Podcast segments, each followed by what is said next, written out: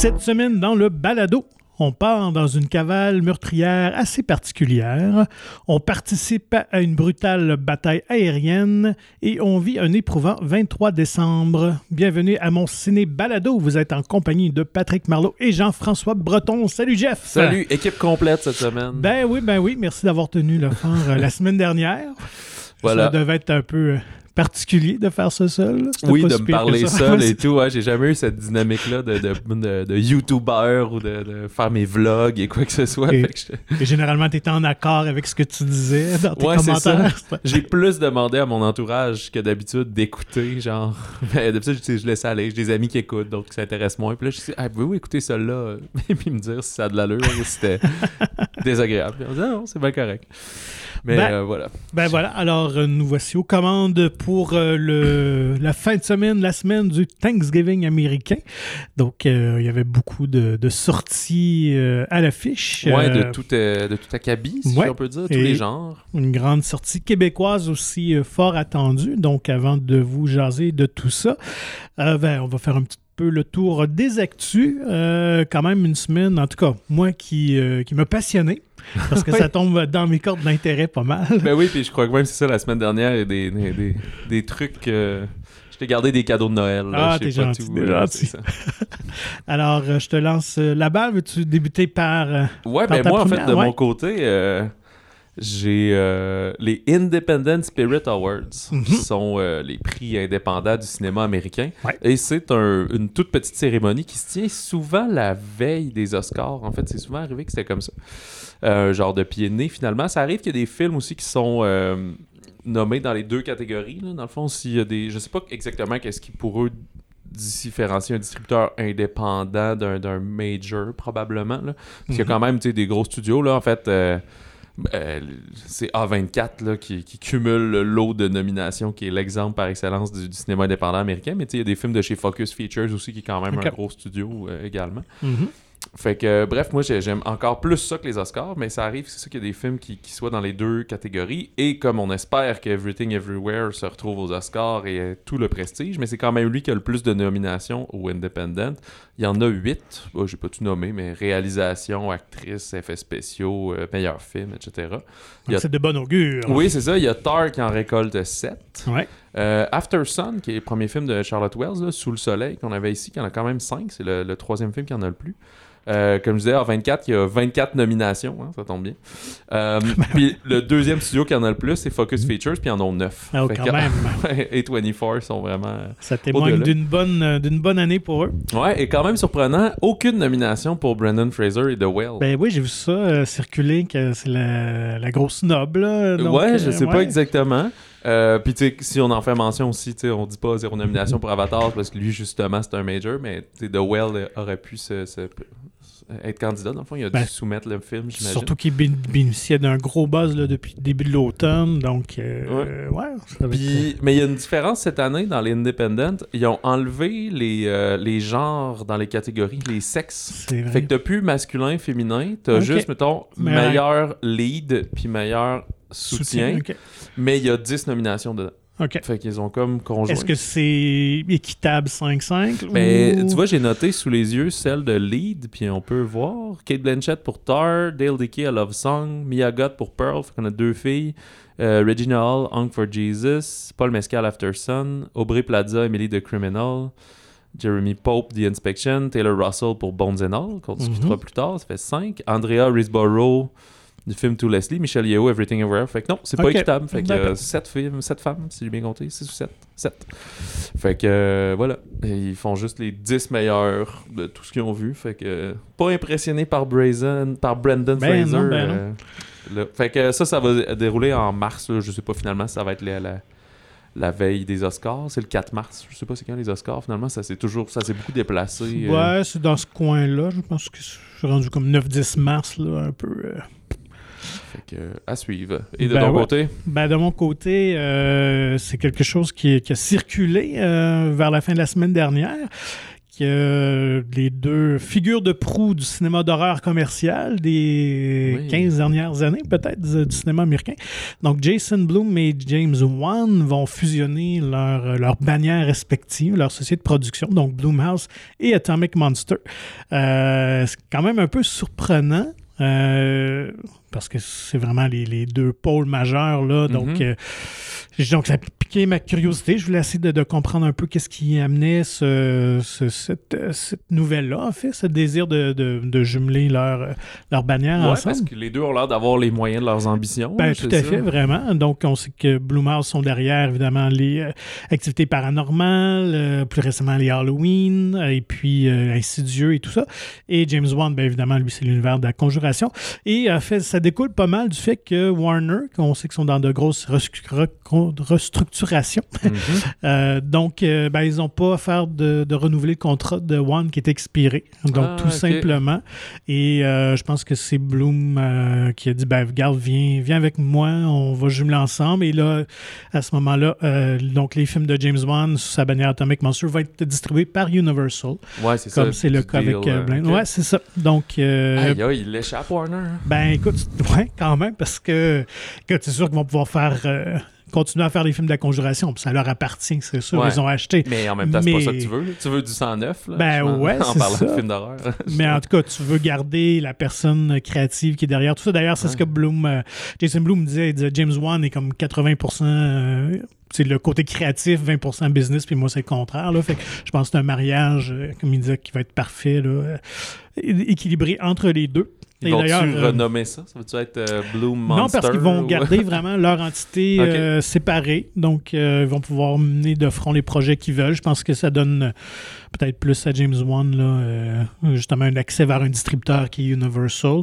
Mais Et il l'était connaissent, euh, déjà un peu parce qu'il a Ouais. fait plusieurs films de euh, la série Rapide et Dangereux, James Wan. Ouais, il avait été réalisateur avec deux autres, c'est ça, ça. Donc oui, ils connaissaient. En même temps, Bloom, Jason Bloom et James Wan se connaissent parce que Blumhouse a produit Les Insidieux, justement, je parlais. Donc Ouais, c'est James ça. Wan qui était derrière cette... Ok, c'est pas que ça mélangeait. Je pensais que c'était un ça. film de, de James Wan, mais pas de sa compagnie finalement. Non, c'est ça. Fait que c'était sous les- l'égide de Blumhouse. Donc, grosse nouvelle pour les fans de films d'horreur. Ça va être à suivre. J'ai hâte de voir qu'est-ce que cette dynamique-là va, amener va, comme production. Ouais, je sais pas s'ils vont commencer à faire passer la technique Blumhouse, là, de, de- que les films coûtent moins cher parce Ouais. qu'ils donnent plus des pourcentages que des, des salaires garantis. Je sais pas si on va commencer à intégrer ça de l'autre côté aussi pour dire, ben regarde, au lieu de faire un film à 100 millions, tu peux en faire 3 à 35 millions à la place. Peut-être en même Ben, je temps. pense les... pas que 100 millions ces films. Là, mais Ouais, non, c'est ça, euh, les conjurations demandent des films quand même là, assez. euh, tu sais, peut-être une vingtaine de millions, Ouais, quelque c'est chose ça. de même. là, ce C'est rien, c'est- c'est- ben, écoute, euh, Ça le dit, nous autres, on fait la une quand un film coûte 9 millions ici. Là, puis, euh, euh, ouais, les autres, c'est du. Chaque semaine, font des films de du 20 petit millions. change. C'est ça. Euh, j'ai de quoi, ben, peut-être tu vas y venir, mais j'ai de quoi sur Steven Spielberg, le- Ben oui. le- l'inépuisable Steven Spielberg. Il va recevoir un ours d'or honorifique de la Berlinale, le festival de- du film de Berlin. Euh, c'est le premier que le festival va décerner. Fait que pour l'ensemble de sa carrière, comme les, euh, les co-directeurs du festival disaient, c'est que euh, Steven Spielberg a eu le don de- d'enchanter des spectateurs de partout dans le monde, puis qui a donné une nouvelle signification au mot euh, cinéma en tant que cuisine à rêve. Fait que, avec tout ce qu'il a fait, euh, Spielberg qui a quand même 75 ans, et Ouais. la Berlinale qui en a 71. Ah, voilà. sont presque aussi vieux euh, l'un que l'autre. Bien sûr, Spielberg faisait pas des films à 5 ans. là. Quoique, peut-être, dans les Fableman, c'est ce qu'on va apprendre. Euh, D'ailleurs, la Berlinale avait projeté euh, les Fableman, son plus récent film. Puis, euh, je rappelle que le Festival de films de Berlin, c'est comme lui qui lance le bal annuel des, des, des festivals majeurs de cinéma, parce qu'il se déroule en février. Fait que c'est un des Mhm. premiers. Après, euh, je me souviens plus tout de l'ordre.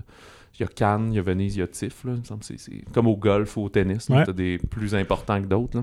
Peut-être Sundance à Des travers majors. ça, je pense. Ouais, mais même Sundance, il, est, il est connu, mais c'est un plus Ouais, indie un peu. c'est plus cinéma euh, américain.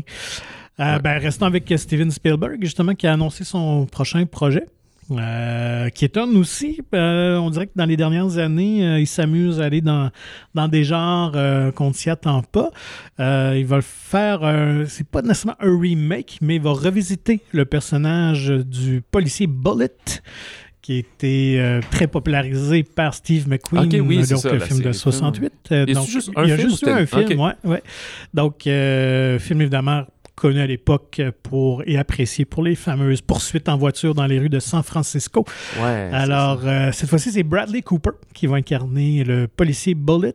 Et puis, ben, c'est ça, c'est pas, euh, c'est pas une reprise du premier film. Donc, on garde le même personnage, mais dans une nouvelle aventure, dans une nouvelle histoire. Mais qui serait contemporaine oui, oui, qui se passe de, de nos jours, de ce que j'ai un compris. moi. soft reboot un peu. Ouais, c'est ça. Donc, euh, Ou à la James Bond. là. Il, ne vieillira jamais et aura toujours, euh, sera toujours un beau Silver Fox de 40 ans. C'est quand même d'ailleurs un peu surprenant qu'on n'a jamais euh, continué parce que les Dirty Harry avec Clint Eastwood, il y en a eu plusieurs et tout ça. Puis tu sais, c'était un peu quelques années avant tout ça, mais euh, peut-être parce que c'était trop associé à Steve McQueen puis on n'avait jamais osé euh, vouloir refaire un film. Donc bref, euh, bien Mais curieux de voir ce qu'il va Spielberg, faire ça- ça. ouais, dans le policier, tout ça. Donc euh, à suivre. Normalement, ça devrait. Écoute, je pense que le tournage va avoir lieu en début d'année, là, donc pour pour 2024 plus. Là, je serais étonné que ça sorte euh, ton Noël 2023. C'est un peu serré, mais bien qu'on ne sait jamais. Ouais. Euh, ouais, je sais pas du tout quand est-ce qu'il sortirait ce film-là. Je pense que c'est peut-être un film d'été, mais. Ouais. Ou d'automne, ça pourrait être ça. Mais là, les deux. Ah non, pas les deux. Il y a juste euh, d'automne prochain que ça va être d'une. Ouais, je sais pas. En tout cas. Ben, comme s'il y avait. Justement, il y a souvent trop de films. Fait qu'il n'y a pas un seul film par saison. Ils peuvent bien le sortir quand ils veulent. Euh, moi, c'est tout pour les actus, mais je suis sûr que t'en as d'autres. Ben, moi, je vais plonger dans la grosse nouvelle qui, euh, qui m'a passionné, que je, suis- que je lisais tout. Évidemment, on en a appris enfin un peu plus sur le cinquième Indiana Jones. le magazine Empire, le magazine britannique, euh, a eu l'exclusivité, en fait, pour dévoiler les premières images et parler de l'histoire. Ouais, qui sait? Euh, donc, euh, on l'attend. Ça sort euh, fin juin. Ouais, c'est dans- dans, sept mois. Ouais, c'est ça. Moi, je suis pas mal certain qu'on va avoir la bande-annonce avec Avatar. Et tu penses Ouais, déjà? moi, je pense que oui. Je pense qu'ils vont le positionner pour ça. Sûrement, ouais, un premier teaser ou quelque chose. Donc, on apprend que l'histoire se déroulera en 1969, euh, quand même. Euh, donc, sous fond de. en pleine course euh, de, du programme spatial oui, à l'espace, c'est ça? Parce que les autres, c'est plus des années. Dans, 40. dans les années 30, 30, ouais, dans les trois premiers. Euh, Ensuite, on était dans les années 50 pour. Euh, pour ça. Ah, même ouais, 50, le troisième. Le ah, quatrième, le quatrième, ouais, ouais, c'est ok, ça. le, le mal Donc, aimé. là. Ouais, un point, c'est ça. Mais il fallait quand même. euh, euh, comment dire En anglais, juste acknowledge, mais c'est. Accusé. Euh, moi, ben, tu sais, de d'accepter qu'Indiana Jones était plus vieux, finalement, dans le Ouais, quatrième, donc il y avait vraiment un écart d'âge. Donc, c'est la même chose, c'est 14 ans, je pense, après, euh, après euh, Kingdom of the Crystal Skull, qui est sorti en 2008, donc on a eu pas mal le même type de, de temps là, entre les deux Sauf qu'on nous présente probablement plus un indie d'une soixantaine d'années, mais. Ben, je pense qu'il va plus non plus vieux que ça, parce que dans, dans le quatrième, il y avait ces âges-là. Fait que je pense qu'on va... Ok, le personnage on a l'âge d'Harrison à peu ouais, près, ça, mais pense, on ouais. est euh, 50 ans plus tôt. euh. Ouais, donc une grosse scène, je ne sais pas si ça va être la séquence finale, mais euh, va se dérouler la journée du 13 août 1969 où il y avait une grosse parade à New York pour accueillir les astronautes d'Apollo d'Apollo 11. Ok. Donc, euh, de ce qu'on qui a été dévoilé dans une des la bande-annonce qui a circulé cet été au Comic-Con, mais qui n'a pas été montrée encore au grand public. Ah, fait qu'il y a quelque chose qui est prêt, là. Oui, oui, oui, Raison oui, de c'est plus ça. pour que ça sorte. ok, Ouais. ouais. Et on apprend que Mads Mikkelsen, euh, donc joue le méchant, qui s'appelle Voller, et lui est inspiré d'un vrai personnage, d'une vraie personne, du nazi euh, Warner von Braun, qui était un ingénieur de la NASA, justement sur euh, le programme spatial et tout ça. Alors, euh, de ce qu'on comprend, c'est que probablement que Mads euh, va avoir encore des allégeances aux nazis. Fait que là, il y a comme un jeu de mots à faire avec NASA puis Nazi. là, Pe- c'est ça? Peut-être, peut-être. Donc, les nazis sont au cœur du, euh, du nouveau film. Euh, donc, on revient Ben, aux sources. Dans presque tous. là, Ben, il était dans le premier et le troisième, les deux plus aimés de la franchise. Ouais, Donc, on mais le quatrième, c'était pas post-deuxième guerre mondiale. Les communistes, la- les Russes. Ah, ok. Ouais, ça, on était en pleine guerre froide. ouais. Et puis, euh, euh, Phoebe Waller-Bridge, qu'on retrouve euh, comme héroïne du film, ben, on a appris qu'elle va jouer la filleule d'Indiana Jones. Ok. Donc là, tous les Puis là, on a effacé euh, Shia LaBeouf. Ben, puis- c'est ce qui va être intéressant de voir comment on va expliquer euh, la disparition de son fils. Il jouait son fils Mott et de sa femme Marion. Ouais, ils sont pas On là. Elle pas... son. Elle n'est pas là. En tout cas, à moins qu'on nous garde une surprise. J'ai l'impression probablement qu'elle va être décédée. Il va y avoir quelque chose comme ça, un, un petit, Ah, euh, un ouais. petit retour. euh, Ben, est-ce que l'actrice est rend décédée? Non, elle est toujours vivante par contre. Et euh, on nous promet aussi, et ça, ça circulait quand les premières photos de, de- de production là, avaient, euh, avaient fuité un peu dans la presse, c'est qu'on avait vu Indiana Jones, un Harrison Ford avec des petits picots sur son Un visage. peu, Donc on, un peu de de-aging. on présumait qu'il y aurait ça. Et on les ont confirmé. Donc la séquence d'ouverture se déroulera en 1944. Ok, pas pour tout le film, juste pour faire une transition. Ouais, genre. ok. C'est ça. Ben, c'est ce que Kathleen Kennedy, donc la productrice, disait, c'était pour justement ramener Indiana Jones à son heure de gloire, mais pour montrer aussi le vieillissement qu'on va tomber euh, dans le temps, pour que la cassure soit peut-être euh, moins, moins franche, euh, disons Mhm. ça. Mais en même temps, je crois qu'il va y avoir sûrement un lien entre euh, cette euh, séquence d'introduction qui se déroule dans un Ben château oui. en 1944 avec des nazis. Ouais, c'est ça. Donc, c'est probablement l'artefact qui va être euh, au cœur de, de l'histoire, va, va se dérouler là, puis bon, ça va se perdre et elle va, ça va être la poursuite de la retrouver, genre quelque chose comme ça. Et c'est ça qu'on disait, c'est pas Spielberg qui le réalise. hein, non, ça. effectivement, donc il a délaissé ce, ce travail-là à James Mangold, quand même un très bon Oui, réalisateur, euh, que moi j'avais adoré son euh, Old Man Logan, qui était avec le, le vieux Wolverine, puis Ford versus Ferrari Ouais, plus récemment, lui, donc... euh, vu, ouais. C'est ça. Donc, il sait très bien mettre en scène euh, quand même des séquences d'action. là. Fait que je pense qu'on devrait être bien servi. On espère que le chanting sera le bon cette fois-ci et à la hauteur. Le dernier film de John Williams aussi à la musique. me disais, Effectivement, pense? ouais, tout à fait. Ouais. Donc, ça va être vraiment un chapitre de- du cinéma populaire américain qui oui, se, qui ça, se clôt. là, très, euh, très important. Ça, ça va être un des blockbusters de l'été, assurément. Ça et Rapide et Dangereux 10. tout est dans tout. Donc, euh, ben voilà, pour euh, bande-annonce, euh, Ben, assez tranquille. Moi, il n'y a rien qui m'a m'a tant happé, mais il y en a une autre pour Avatar. Une Ben ouais, moi je vais juste glisser un petit mot quand même pour cette troisième bande-annonce de Avatar Way of Water, parce qu'elle est quand même spectaculaire, faut le dire. On nous dévoile encore plus, plus d'images qui se déroulent sous l'eau avec les créatures marines et tout ça. Donc je pense que au point de vue visuel, Cameron a réussi euh, à remporter son défi là, de nous euh, présenter quelque chose encore euh, jamais vu. Et tout ce qu'on souhaite, c'est que l'histoire ce soit à la hauteur pour donner un film pas juste une copie du premier. Ouais, c'est ça. Euh, ouais, découvrir, puis ça concorde avec, je pense c'est la vente des billets. là. Le film sort le 16, probablement le jeudi 15 décembre en après-midi. Fait que la plupart des cinémas, là, les billets sont déjà en vente déjà. Fait que ça tombe euh, à ce moment-là, cette nouvelle bande-annonce. Euh, ben ouais, fait qu'allons-y. Prenons d'attaque les, euh, les sorties de la semaine. Euh, On commence souvent avec le film québécois. Bah, Pourquoi, ben, euh, allons-y. Pourquoi faire différemment? Parfait. La Bon. magie de Noël, 23 décembre, euh, le titre du film de Myriam Bouchard, elle qui nous a offert Mon cirque à moi et Ligne de fuite cet été, qui avait co-réalisé Ligne de fuite. Mhm. Euh, un scénario d'India Desjardins qui travaille d'arrache-pied depuis des années pour mettre en œuvre ce film-là. Et on y reviendra, mais c'est très inspiré de, de- de- d'événements réels qu'elle a vécu au fil des Noëls. Puis c'est avec le producteur Guillaume L'Espérance qui avait dit ben écris-moi ça, c'est bon. Il l'avait, elle l'avait appelé un soir de Noël, de Noël de catastrophe, fait qu'elle a rajouté ça. Et ça donne un film choral. Fait qu'on va suivre plein de personnages euh, différents qui finalement ont tous un certain destin qui, qui s'entremêlent. Et il y a une bonne brochette Oui, euh, casting- quant à la distribution. Casting de feu, Virginie Fortin, Bianca Gervais, Guylaine Tremblay, Catherine Brunet, François Arnaud, Michel Barrette, Stéphane Rousseau, et, etc., plus encore. Euh, c'est un casting qui est quand même majoritairement féminin. C'est quelque chose que India voulait aussi.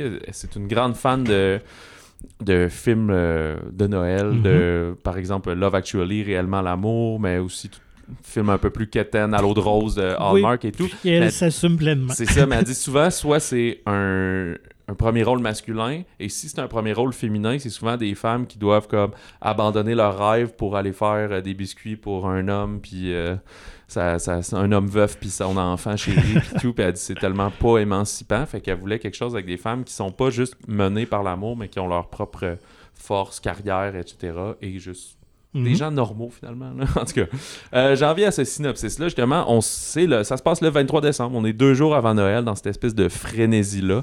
Fait qu'on a plusieurs personnages, certains à Montréal, d'autres à Québec, d'autres à Charlevoix, qui vont vivre différents drames et mésaventures qui risquent de compromettre leur réunion du temps des fêtes. Fait qu'on va suivre entre autres une auteure de romans jeunesse, qui est quand même drôle puisque India Desjardins a fait ça très longtemps Mhm. qui est jouée par Virginie, Virginie Fortin, euh, qui est une célibataire endurcie qui va rencontrer son, son crush d'enfance, qui euh, maintenant un très bel homme qui vit en Angleterre, fait qu'il se voit à peu près une fois par année. Fait osera-t-elle euh, déclarer un peu son amour et prendre ce risque-là?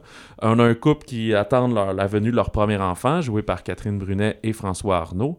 On a un chanteur euh, qui se remet d'une maladie, qui est incarné par Stéphane Rousseau, qui s'apprête à comme quitter sa famille pour une grosse tournée. C'est son comeback de musique avec un album de Noël au ukulélé. C'est très drôle et très risible. On a la directrice d'un hôtel, euh, qui est en fait le Château Frontenac, jouée par Bianca Gervais, qui va dealer avec énormément de pression dans, dans ce rush-là à son travail. Et on comprend que qui vient d'avoir une récente rupture avec euh, sa conjointe qui était la chef du restaurant et une histoire de chien perdu au travers de ça. Et deux parents, on va découvrir sont les parents de qui au travers de tout ça, euh, qui essaient de faire un Noël parfait pour leurs enfants, qui sont joués par Guylaine Tremblay et Michel Barrette. Fait ça dresse le portrait de tout ce qui se passe. On va pas tout euh, dévoiler les, événements et les liens exactement de, de chaque personne. Euh, Qu'est-ce que t'en as pensé, toi? C'est quoi ton sentiment? je dois avouer que j'ai bien apprécié. Je suis un grand admirateur de Love Actually, donc tu mentionnais, euh, euh, dont évidemment India s'inspire euh, âprement et c'est très assumé. Donc j'ai trouvé ça... J'ai trouvé que les personnages étaient très attachants. et écoute, ça tous les les codes du genre, c'est bien amené, c'est bien écrit. Euh, écoute, est-ce que j'aurais pris un peu plus de folie? Je pense que oui.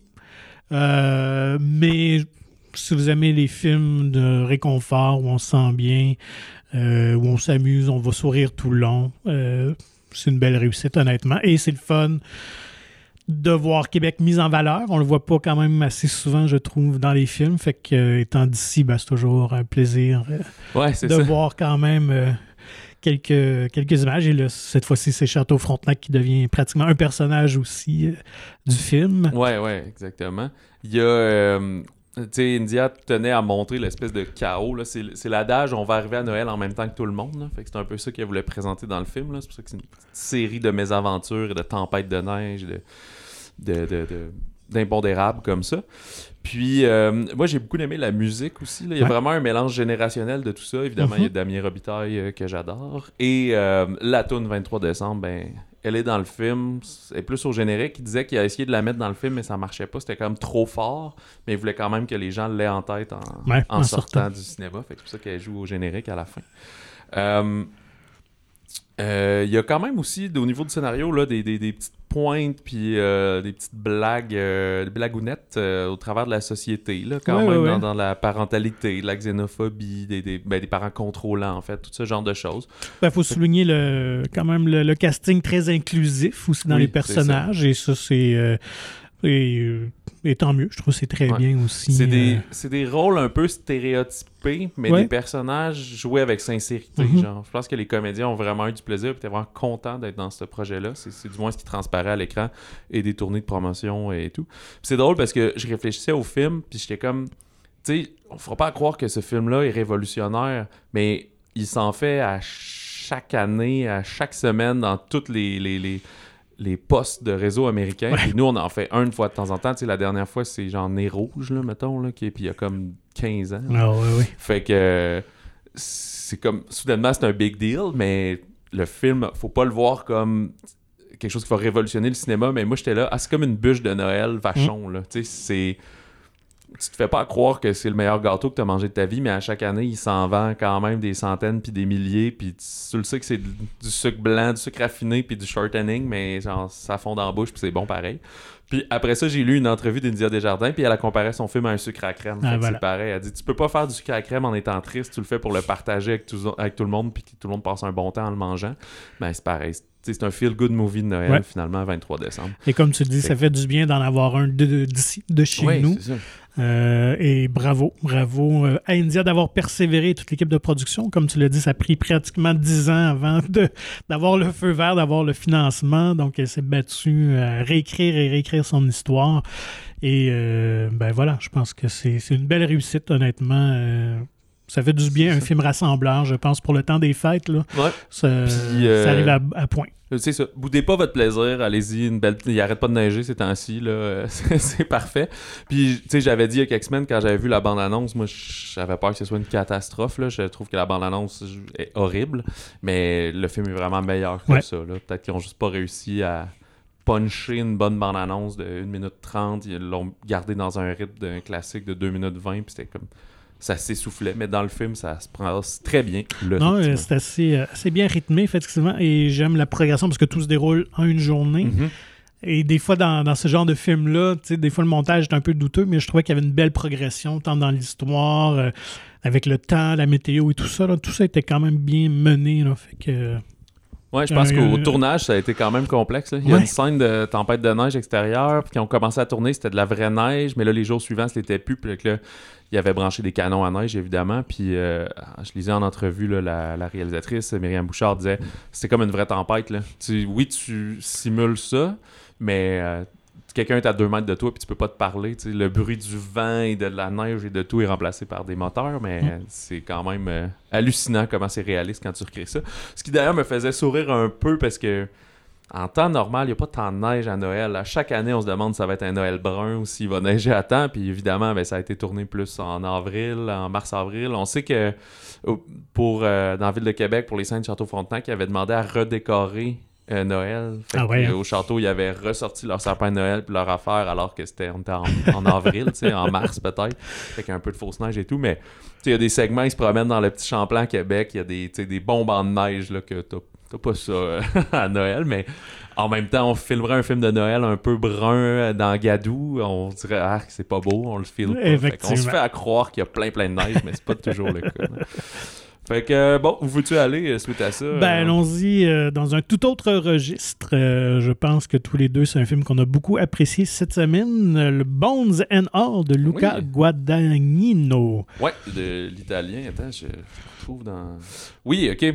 Euh, ben écoute, c'est une romance à sa façon. En Oui. fait, c'est une, une romance cannibale avec euh, Taylor Russell, qui est une actrice canadienne, en fait. Ben oui, est-ce que ça va donner naissance à un nouveau genre? J'aime ça, comment tu... Ouais, c'est ça. La romance cannibal.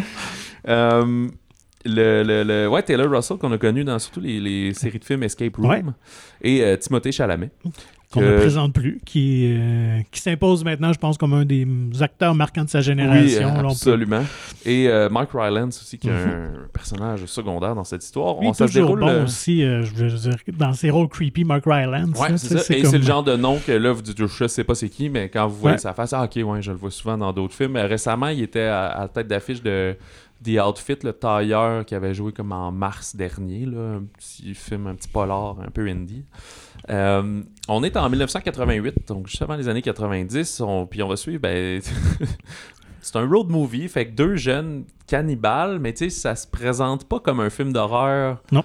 tout de suite. C'est vraiment, c'est un, un mélange entre un coming of age, un road movie, puis un film d'horreur, un peu au travers de ça. Fait qu'ils vont se rencontrer par hasard, puis ils vont partir sur la route du Midwest américain à la recherche de la mère biologique de l'adolescente jouée par euh, Russell, justement. C'est ça pas mal l'histoire. On, on commence où on est juste avec euh, Taylor Russell, puis on va comprendre c'est quoi son lien là-dedans, cette espèce de désir-là de, de la chair. et Ouais, elle a tout, comme là. des pulsions, que Ouais. c'est plus fort qu'elle. On comprend que avec son père, ils sont toujours un peu en cavale parce que c'est quelque chose qui se reproduit de temps à autre Ouais. où elle perd le contrôle et doit fuir les autorités. Écoute, l'histoire, elle est vraiment singulière, originale, et ça, j'ai vraiment aimé cette Ouais. partie-là. Et d'ailleurs, c'est adapté d'un roman pour, pour ados de Camille DeAngelis euh, de 2015 quand même, qui avait été un bon succès, et c'est son seul roman euh, qu'elle a écrit pour l'instant. Donc, Ok. elle doit encore surfer sur les, les royautés qui rentrent. Ouais, ben la Mais, pression euh, du deuxième. Ouais, aussi, c'est hein, ça. Donc, euh, fait que j'avais vraiment aucune idée. On- encore là, depuis quelques semaines, dans plusieurs euh, festivals, il y avait un très gros buzz euh, entourant ce film-là. Euh, donc, j'étais vraiment curieux de le voir. Et j'ai aimé qu'on nous présente des, des- quelque chose d'assez horrifique, mais avec les codes des, des films un peu de, Un de drame roman- romantique. ouais, drame là. romantique. là, Pas rom-com, là, mais Non. plus dramatique. Là, ouais. Mais euh, donc, c'est- la, la dichotomie était encore plus frappante. Et euh, Et vraiment, ça vaut la peine. Donc, si vous aimez le, le cinéma un peu audacieux, quand Ah, même euh, un peu plus niché, là, on s'en Ouais. rendra compte. Vraiment. Mais les comédiens sont vraiment incroyables. J'ai adoré Taylor Russell, que j'avais bien apprécié dans les deux films de Escape Room, justement, Ouais. quand même. Que blockbuster. film mais- d'horreur que, que j'ai bien aimé. Et là-dedans, elle est euh, vraiment sensationnelle. Donc, les personnages sont très crédibles. Je trouve que c'est très bien écrit. Euh, Puis, on tombe pas dans le sensationnalisme non plus de la chose. Là. Même si les scènes sont assez crues, mais euh, c'est quand même fait avec une certaine pudeur quand même. Là. Ouais, on tombe ça. pas dans la surenchère là, de, du gore. Là. Non, mais en fait, on dirait même que le, le cannibalisme, le gore, l'horreur est traité avec une certaine sensualité là-dedans. Mhm, là. oui. Genre, mais respectueuse. C'est comme des drôles de termes. Si vous savez pas de quoi on parle, vous êtes comme, qu'est-ce qu'ils disent, ces deux gars-là? Mais il faut le voir pour le croire, euh, voilà. Euh, et puis, euh, Lucas euh, Guadagnino, c'est lui qui avait fait... euh, plus récemment le, remake de Suspiria, mais aussi Call Me By Your Name, qui a été son, son gros euh, succès Oui. avec euh, Timothée Chalamet, justement.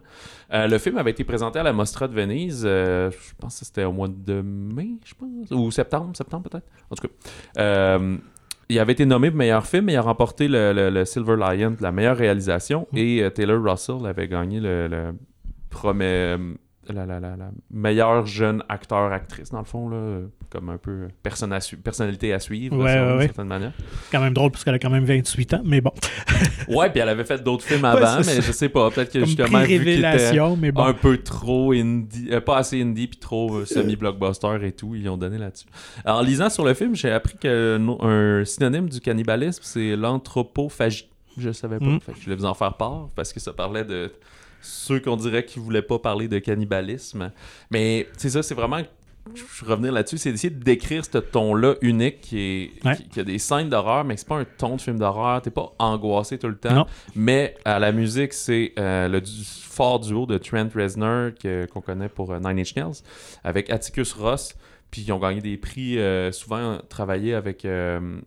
Euh, ah, j'oublie son nom, euh, mais quand ils ont fait euh, de Social Network, le film. Ouais. Fincher. David Ouais, Fincher. David Fincher souvent Ouais. avec lui. Ouais. Puis, excellente musique. Il y a des moments, c'est comme super, un peu romantique et tout. Puis là, il y a une tension de, de mystère. Puis là, ça, on vient résoudre Mais ça. tout en douceur, parce qu'on est beaucoup avec la guitare classique. C'est ça. Ouais, ça Donc, ressemble pas à du Nine Inch Nails. Non, c'est ça. Puis, tu sais, on a même, même pas avec des cordes et tout ça. Là, on est vraiment dans un truc, euh, style musique qui fait Midwest américain et tout Mhm. ça. là, et je trouve que c'est bien amené au niveau aussi de des décors. Écoute, euh, vraiment une belle, belle mention aux gens qui sont allés dénicher les maisons puis ces endroits-là. là. c'est comme, euh, il y a des endroits assez miteux. Euh, mais c'est clair que ça existe parce qu'ils n'ont pas recréé tout ça en décor. Là, donc, euh, il y a ouais, ouais. vraiment une belle job de, de direction artistique. Là. en- à la road movie, tous les gens qui vont croiser sur leur route sont tout assez singuliers. Là. Il y en a que tu vois qui ont, qui ont un bon fond, d'autres que.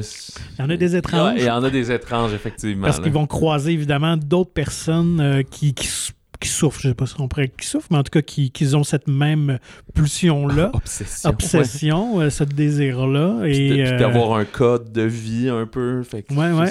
ça, que voir que les- c'est pas tout le monde qui vit de la même manière, si on veut.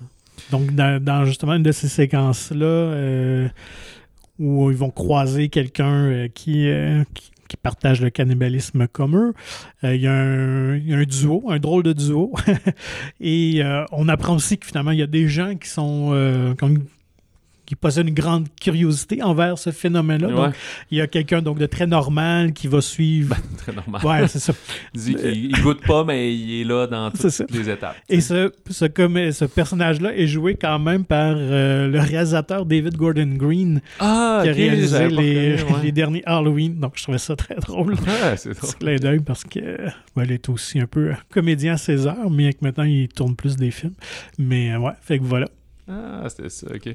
Puis, euh, ouais, fait que moi, c'est quand même un de mes coups de cœur, mais je le sais que c'est pas pour tous. Le Ouais. film est aussi disponible en version française, mais il s'appelle Bones and All euh, tout de même. C'est le titre du roman. Il explique aussi un peu dans l'histoire c'est quoi euh, l'expression, un peu ce qu'elle veut dire. Je sais pas j'imagine qu'ils la traduisent par contre dans la, la version française. Fait Donc, que, euh, avisez vos, euh, vos ados, euh, parce qu'on sait que Timothée Chalamet, quand même, je pense. Ouais. ben, c'est un 13 ans et plus, là. C'est Ouais, c'est 13 ça. ans et plus Donc, euh, c'est pas, c'est pas un film nécessairement romantique dans le sens traditionnel du terme. Donc, Ben, c'est ça, ça l'est à sa façon, c'est Oui. juste que c'est pour public averti. Ouais, ouais, Voilà, c'est ça. Parce qu'en tout cas, moi, il y avait beaucoup de pense- demoiselles dans la salle quand je suis allé voir Ah, le film. Ah. Mais je pense que quelqu'un qui cherche un film d'horreur euh, traditionnel là, va vraiment pas y trouver Non. son compte à ce moment-là. C'est juste ça qu'il faut faire euh, attention. Mhm. Euh, Allons-y maintenant. Deuxième guerre, non, pas deuxième guerre mondiale, guerre de Corée Ouais, en avec fait, post, Devotion. post-Deuxième Ouais. Guerre mondiale, oui, Dévotion au Québec de G.D. Dillard. Euh, c'est adapté d'un- du livre de Adam Makos. Euh, on est, comme tu dis, en 1950. On va suivre le lieutenant Tom Hodner, qui est joué par Glenn Powell, qu'on a vu euh, récemment dans un autre populaire Ben oui. film d'aviation, Top Gun Maverick. C'est lui qui faisait Hangman. Euh, qui va int- intégrer l'unité euh, d'aviation des Marines de Quonset Point au Rhode Island et il va faire la connaissance de Jesse Brown qui est joué par Jonathan Majors qui est de tous les films euh, maintenant euh, puis qui est le premier euh, pilote de chasse afro-américain de la US Navy fait qu'on on commence, il est déjà là, là ça, on va pas suivre sa jeunesse et tout. Puis au gré des entraînements, ben, les deux vont développer une chimie euh, dans les airs. Ils ne sont pas, c'est pas copilotes comme dans Top Gun, là. ils ont chacun leur avion, mais à faire leurs manœuvres ensemble et tout. Mhm. Fait qu'ils vont devenir un redoutable duo et là, au fil des événements, vont devenir tranquillement amis jusqu'à ce qu'ils doivent euh, ben, s'impliquer finalement dans, dans la guerre en, en Corée du Nord. Euh, c'est donc un film de guerre historique, mais aussi un drame social parce qu'on voit beaucoup le côté. Qu'est-ce que ça représentait pour euh, un Afro-Américain d'être dans un travail aussi élite? On, Mhm. ils sont sur un porte-avions, puis tu comprends qu'il y a beaucoup de, ben, de marins puis d'employés qui sont afro-américains, qui sont plus dans l'entretien, puis aux usines, dans l'infanterie, ou des choses comme ça. Mais même pour eux, de voir un, un- un afro-américain qui est pilote de chasse élite, c'est comme, comme un héros, c'est un modèle. Oui, Puis lui, il a ce poids-là, mais il a aussi. Il l'a même rendu là, il est encore plus rough que tout le monde. Personne ne fait confiance. Même si- il y a des scènes où ils sont euh, hackés, là, puis là, ils, ils ont du temps libre pour faire des affaires, mais il se fait quand même un peu boulier par tout le monde. Moi, avec les broquias, je le boulierais pas, là, mais c'est d'autres affaires. Donc, Euh, l'intégration est difficile, Oui, exactement. même s'ils le partagent le même statut que C'est c'est. euh, Fait que Quelqu'un qui cherche un film de guerre, là, action guerre par par tu je pense à Hacksaw Ridge il y a quelques années, qui était très violent. Euh, c'est pas ça, on est quand même un peu entre les deux. Ça prend un peu à la Top Gun, c'est Mhm. moins le côté comique, là, euh, mais ça prend du temps avant qu'on se retrouve euh, à la guerre, si c'est ça que vous voulez voir. Cela dit, c'est super bien fait. On a engagé le même euh, coordinateur de cascade que Ben Top oui. Gun Maverick. Là, Fait euh, Kevin Laros. Ouais, c'est ça. fait que c'est lui qui, qui a coordonné toutes les séquences d'avions. On a filmé des vrais avions. Mhm. Sinon, euh, on les a aussi mis. Tu, sais, tu modifies des avions, tu les mets à l'arrière, puis tu les filmes comme s'ils étaient les pilotes. Mais dans le fond, ils sont euh, quelqu'un d'autre pilote à leur place. Mais Mhm. c'est vraiment des séquences dans les airs.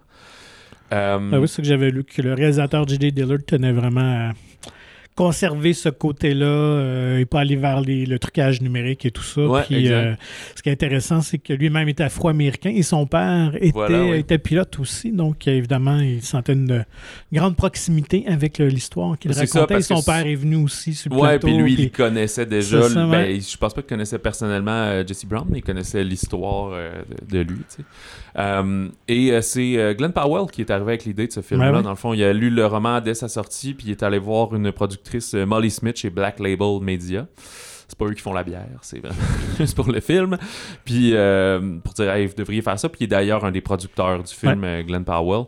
Fait que lui, il a, il a pu rencontrer euh, Hodner, dans le fond, le personnage qu'il incarne lui-même en 2017, avant qu'il décède de, sa belle mort, euh, pour pouvoir échanger avec lui puis nourrir son rôle et tout. Fait que c'est un film qui lui tenait vraiment à cœur.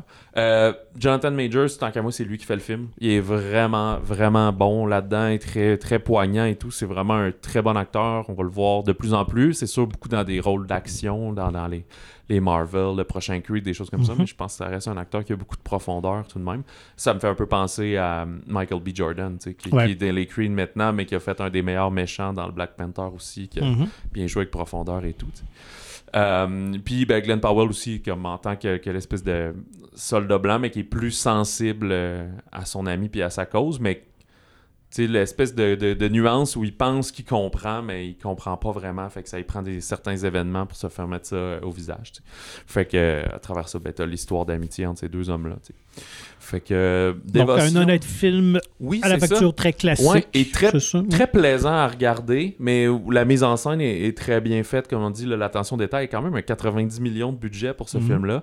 Euh, au niveau box-office, je pense qu'il va y avoir de la misère à rentabiliser ça. On est aussi cette espèce de période que les films qui vont bien fonctionner ces temps-ci, c'est ceux qui vont avoir des jambes, comme on dit, qui vont pouvoir passer à travers le temps des fêtes et Ouais. tout. On est plus dans le magasinage, dans le football, dans plein d'affaires, là, ben, surtout Thanksgiving, là, mais les gens sortent un petit peu moins au cinéma, fait comme on dit, boudez pas votre plaisir, sortez, allez voir de quoi. Il y a des très bons films autant des dernières semaines que des prochaines qui s'en viennent, mais c'est pas les fins de semaine les plus lucratives euh, généralement, surtout que Black Panther a dû passer un peu la gratte pour plusieurs personnes il y a deux semaines, Mm. Là, ça sort un peu moins. Fait que, ouais, je pense qu'il va avoir de la misère à être un succès financier, mais ça veut pas dire que c'est un mauvais film pour autant. Et sinon, ben, tombons dans l'offrande familiale. Ça faisait quand même euh, plusieurs semaines qu'on avait eu un gros film d'animation. Le dernier, je pense, c'était Lyle Lyle Crocodile. Ouais, mi-animation. Ouais, c'est ça, euh, ouais. Donc euh, là, c'est la 61e euh, production de Disney Animation, Strange World. Ouais, Avalonia, un monde étrange euh, titré ici. Puis, ben, en fait, Avalonia, c'est le nom de, de, de leur ville, de leur village, euh, dans la version anglaise également. Euh, c'est Don Hall qui réalise, lui qui a fait Raya et la légende du dernier dragon, qui était aussi un film de Disney euh, Ouais. sorti là, juste ap- d'après des certains confinements, là, genre en 2021, 2020, quelque chose comme ça. Et aussi, de, il était co-réalisateur de Moana et Big Hero 6. Fait qu'il est dans la famille pas Pixar, mais bien Disney. Et un scénario de Kui Nguyen, qui lui avait aussi scénarisé Raya et la légende du dernier dragon. Et dans les voix, on note euh, très intéressant Jake Gyllenhaal, qui va faire le- la voix du, du personnage principal. Je pensais que c'était son premier film d'animation, mais il a fait des voix dans le dernier film de Spirit Untamed, qui est sorti il y a quelques temps. Fait que Son deuxième. Dennis Quaid, qui joue, qui fait aussi des, les voix, la voix de son père. Mhm. Euh, Lucy Liu et Jabuki Young White, qui est un populaire euh, comédien de stand-up également, qui joue le, le- le fils de, du personnage de Jake Gyllenhaal. Et c'est la deuxième fois que Dennis Quaid et Gyllenhaal Ben jouent oui. ensemble depuis The Day After Tomorrow. euh, de ah, j'ai oublié son nom, Roland Emmerich, ouais. Puis qui avait été tourné à Montréal dans le temps. C'est d'ailleurs dans les gros films euh, catastrophes qu'elle commençait à tourner à Montréal parce que ça leur coûtait moins cher et qui faisait un rôle de père-fils dans ce Ben oui. film-là aussi. Et d'ailleurs, je sais pas si tu as vu euh, circuler sur Internet cette semaine, mais il y a comme un petit malaise où Gyllenhaal ne se rappelait plus que Quaid avait joué son père dans le film, Ah ouais, comme posé euh, lors d'une entrevue. Puis, euh, ouais, ça- Ben, je peux comprendre parce que dans le film, ils sont beaucoup séparés. Ouais, puis c'est plus leur quête, fait qu'ils ont, ils ont dû tourner presque rien ensemble. Mais je peux pas. Puis en même- je comprends, c'est parce que c'est un film d'animation. Fait que aussi, ça se peut qu'ils aient même pas tourné leur dialogue ensemble. Ouais. tout. Fait que tu fais des films co-star, mais que tu te vois même pas. Mais c'est un peu poche de sa part. Tu peux croire que personne y a dit à un moment donné. tu sais, ou genre- Hey, euh, ouais, c'est ça. Puis là, la personne. Ah ouais, c'est vrai, j'avais oublié. Mais en tout cas, c'est drôle pareil. Euh, fait que, qu'est-ce qui se passe? On est à Valonia. C'est un, monde fictif. On n'est pas dans le monde réel euh, que, que- que l'on connaît, euh, comme on vit. Mhm. Euh, Searcher, qui est le personnage de Gyllenhaal, il a grandi avec son père, Jagger, donc celui de Dennis Quaid, qui est un explorateur, qui lui, il a, il a éduqué son fils pour l'aventure, pour euh, être un redoutable expéditeur, mais tu sens que, avant, euh, ouais, expéditeur, ça dit-tu ça? Ouais, aventurier, là. Aventurier, moi. Puis, euh, euh, sauf que tu sens que le personnage de Searcher, c'est pas exactement ça qu'il veut. Alors que Jagger, lui, veut découvrir ce qu'il y a au-delà des montagnes, ce qu'ils sont pas capables de franchir par les airs ni par la terre. Ben, en fait, il s'essaie par la terre, mais c'est mélange d'alpinisme et de danger. Euh, fait que finalement, Searcher va plus se dévouer à la culture d'une plante qu'il découvre qui crée de l'énergie. Euh, fait qu'on se transporte des années plus tard et en fait, euh, Jagger a disparu. Il est juste jamais revenu de, son périple. Puis Searcher, lui, vit avec sa femme et son fils et ils sont un des plus grands producteurs de cette plante-là qui a permis une nouvelle technologie qui, est une espèce d'énergie euh, verte, dans le fond, qui permet de tout faire fonctionner dans le, le- genre de village. Fait que, sauf que là, ils vont découvrir que cette énergie-là commence à avoir des problèmes. Il y a des ratios euh, ouais, qui fonctionnent pas, qui sont comme les, les plantes meurent instantanément et tout. Fait que l'ancienne équipe de, de Jagger vient le chercher et dire Hey, toi, t'es pas pire explorateur. on a creusé un- on a suivi les racines, on a creusé un trou, ça a l'air de mener très creux, fait qu'on a un gros vaisseau, puis euh, up aboard, on va l'explorer. Sa femme et son fils vont se cacher euh, dans le vaisseau, fait que là, ils vont se retrouver toute la famille comme ça en expédition.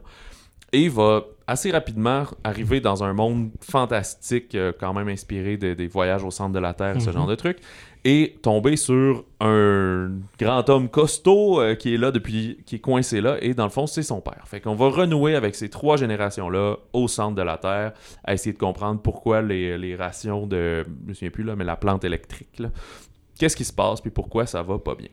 Donc, une histoire Voilà. à saveur écologiste, Oui, tout à fait. très d'actualité. Ouais. on est dans ces thèmes-là. C'est aussi une distribution super inclusive et euh, variée. là. Il y a Mhm. beaucoup de, de nationalités différentes. Euh, ben, évidemment, dans les gens qui font les voix des personnages, mais la couleur de leur peau aussi.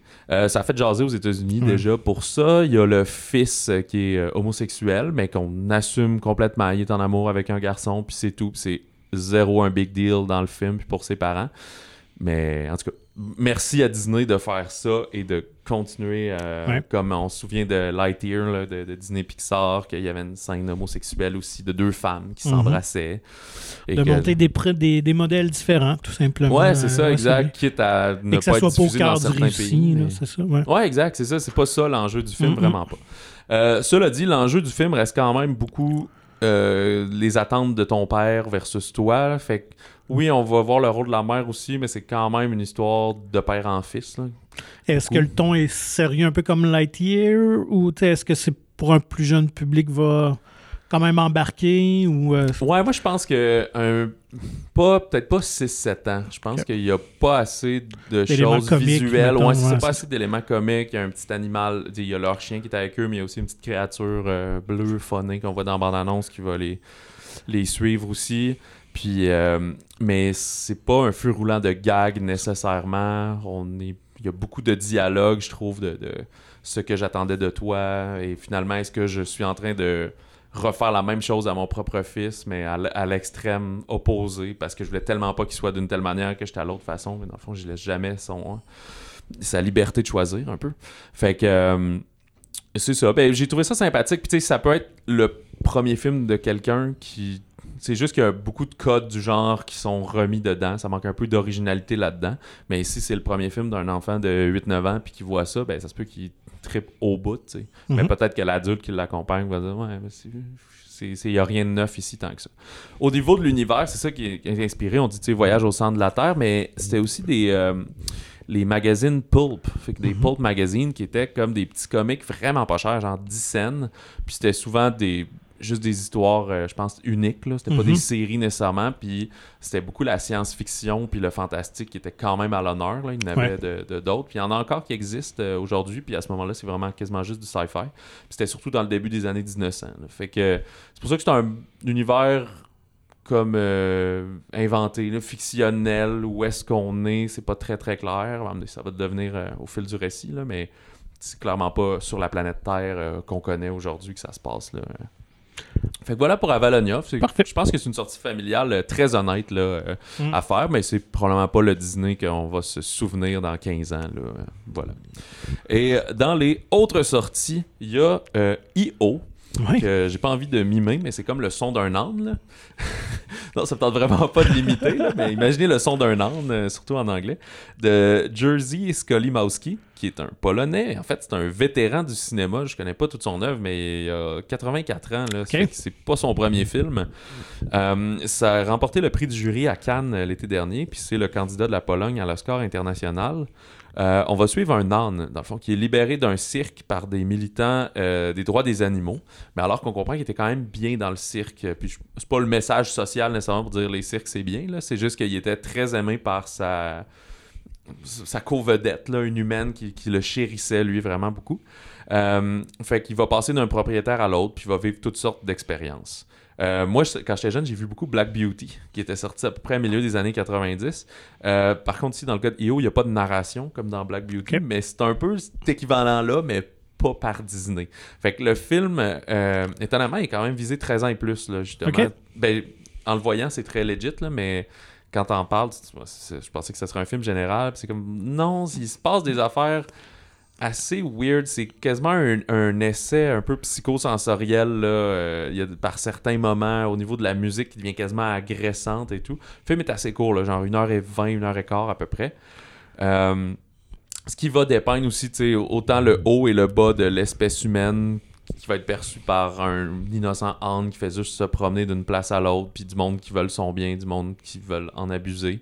Euh, comme je dis, il n'y a pas de narration, l'âne ne parle pas. C'est en polonais, sous-titré anglais ou français, dépendamment où vous le voyez. Euh, c'est vraiment un film, euh, un ovni. C'est un film très intéressant qui va.